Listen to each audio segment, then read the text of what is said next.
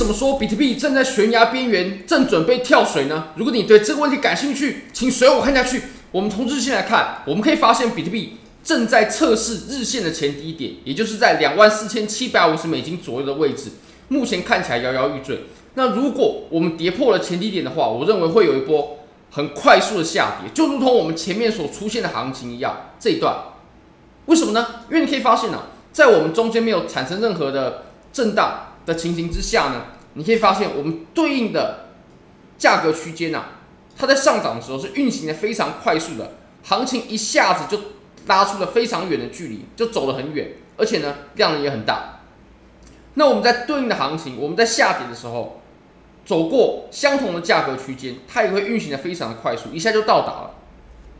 那如果我们对照两万五下方一直到两万的这段区域啊。中间它也没有产生任何的震荡，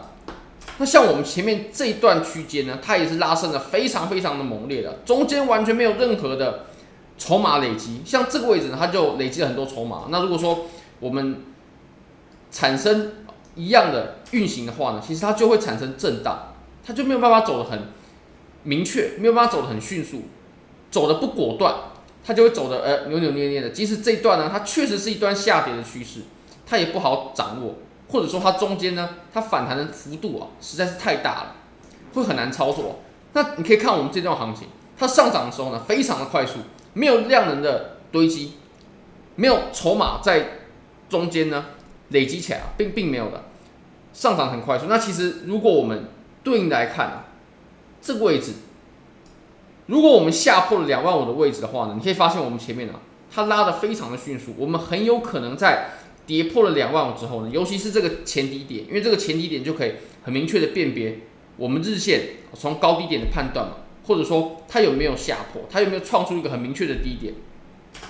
如果我们对应来看的话呢，其实我们在前面的位置啊，可能要到两万一千五百的位置呢，它才有互换，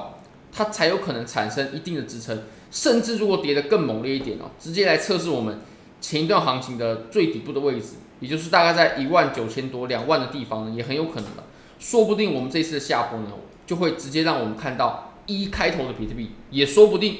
那其实这种例子啊，太多了，在币圈里面太多了。我们可以举一个成功的案例就好，像比如说呢，诶，电脑有点那个哦，好出来了。你可以看到我们在前面的这段行情，这段上涨啊，其实当时我们是在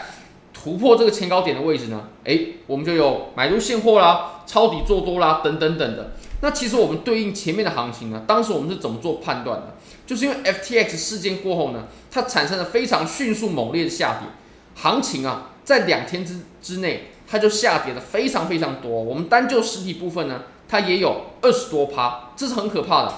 运行的很快，没有产生什么筹码的堆积，在价格的中间的这个位置哦，运行的这个区间段，所以当我们的价格再重新运行过一样的。区间的时候呢，我们也会走得非常迅速。即使我们在后面呢花了比较多天，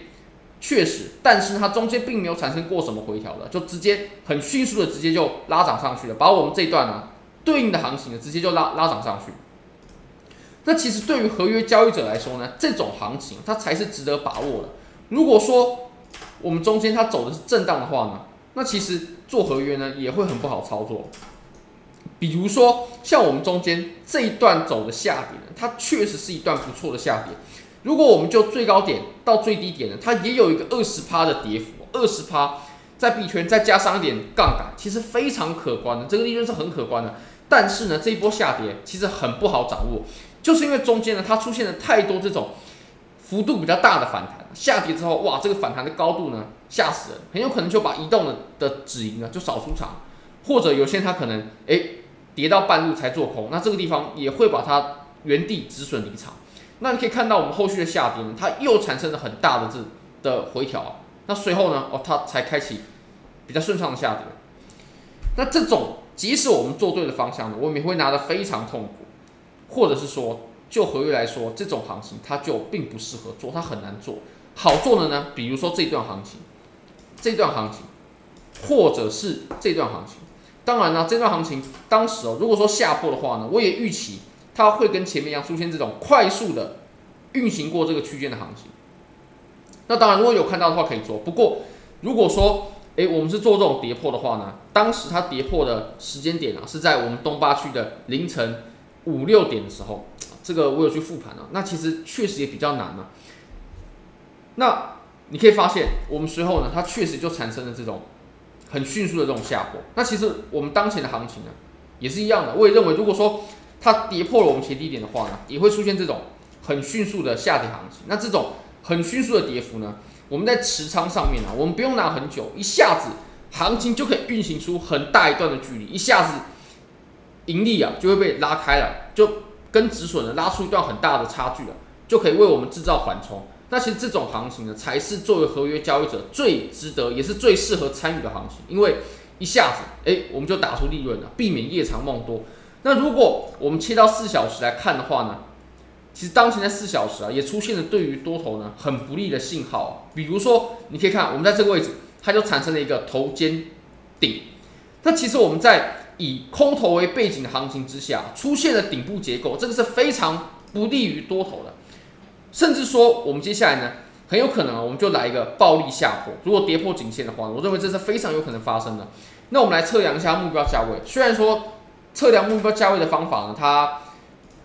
比较简单，而且呢，它也误差比较大，但我认为还是值得来量量看的。大概在两万三的位置。那综合我们之前所说的呢，我认为两万三呢，它是撑不住的，很有可能我们直接就见到两万二、两万一之类的，甚至两万。好，那我们再把级别呢，我们再切小到一小时。如果我们切小到一小时的话呢，其实，在比较小周期来看呢，目前比特币在这个位置呢，它有一条下降趋势线压制着它。那如果我们后续的行情它产生了突破的话，那多头它就还有时间再苟延残喘一阵子。不过我认为最终还是要下破的，最终给它的时间点呢就是三十天。如果说三十天之内还没有下破，那其实空头的优势呢也会不在，但以当前的盘面来看呢，对于空头呢是占尽了优势的。这个时候其实就应该来一波像我们之前的那种下跌。那如果我们在看到 Bitcoin Dominance 呢，我们也可以发现啊，目前是正在缓缓的回落，这个级别也不小哦，这个可是日线级别的行情。那这种缓缓的回落呢，如果我们在对应比特币的行情，比特币它目前走的是创出高点之后，然后下跌，有一个反弹，然后接下来诶开始震荡。这个时候，Bitcoin Dominance 它正在缓缓下跌，就表示啊，资金正在回流到山寨币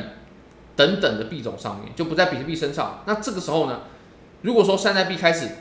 上涨，或者说比比特币强势，其实如果大家看涨幅榜的话，会发现有一些山寨币呢，它确实在这一段时间啊是有是有一定的涨幅的。这对于比特币，尤其是比特币长期的趋势来说呢，绝对是不好的，对于多头绝对是很不利的。所以。